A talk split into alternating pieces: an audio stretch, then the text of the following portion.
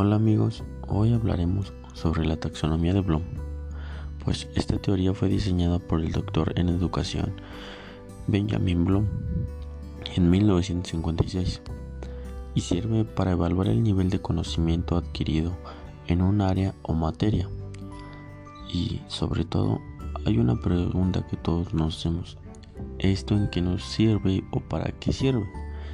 Y bueno, pues la taxonomía de Bloom permite jerarquizar procesos cognitivos en diferentes niveles. También sirve para facilitar las labores de evaluación y podemos ayudarnos de verbos ya que estos pueden ser usados para concretar objetivos de aprendizaje. La taxonomía de Bloom también puede utilizarse para la creación de ejercicios, actividades y tareas.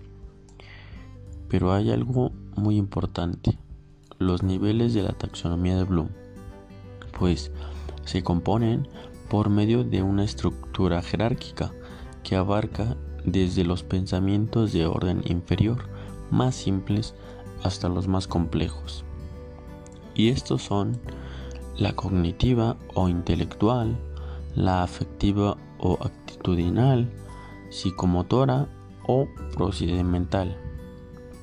Y es que el nivel cognitivo que se refiere al cómo procesamos la información, las capacidades y habilidades intelectuales al manejo de esta información. Por otra parte, el dominio cognitivo se divide en seis partes, que son el conocimiento, la comprensión, la aplicación, el análisis, la síntesis y por último la evaluación.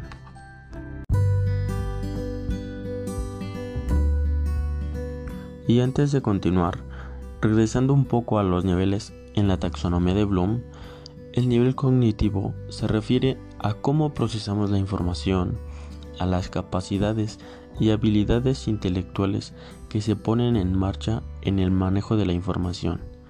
Y para este dominio cognitivo o nivel cognitivo son seis puntos importantes, el cual es el conocimiento, la comprensión, la aplicación, el análisis, síntesis y evaluación. Hablando en el nivel afectivo, se trata de ver qué papel juegan las emociones en el proceso de aprendizaje, por lo que en este nivel se analizan las actitudes, intereses, sentimientos, emociones, valores y prejuicios del individuo. En este dominio son cinco puntos importantes, el cual es la recepción, la respuesta, la valoración, la organización y su caracterización.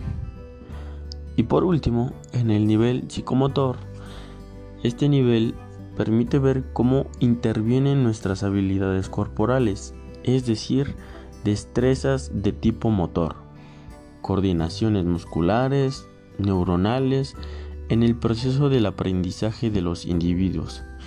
Aunque, dato curioso, Bloom representa con su taxonomía el proceso de aprendizaje en sus diferentes niveles, que esto no implica que los alumnos siempre comiencen desde el nivel más bajo para luego subir a otros niveles, sino que el proceso de aprendizaje se puede iniciar en cualquier punto.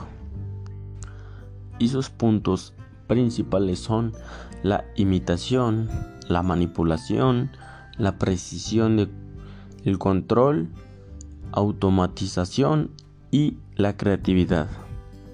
Y finalmente, en el dominio cognitivo se implementa una tabla que está conformada de verbos y es que el hecho de clasificar los objetivos de educación en verbos permite que los profesionales obtengan una mayor claridad sobre las acciones que sus alumnos deben poner en práctica. No obstante, Cabe destacar que estos verbos se acostumbran a emplear únicamente en el dominio cognitivo y en sus áreas o niveles.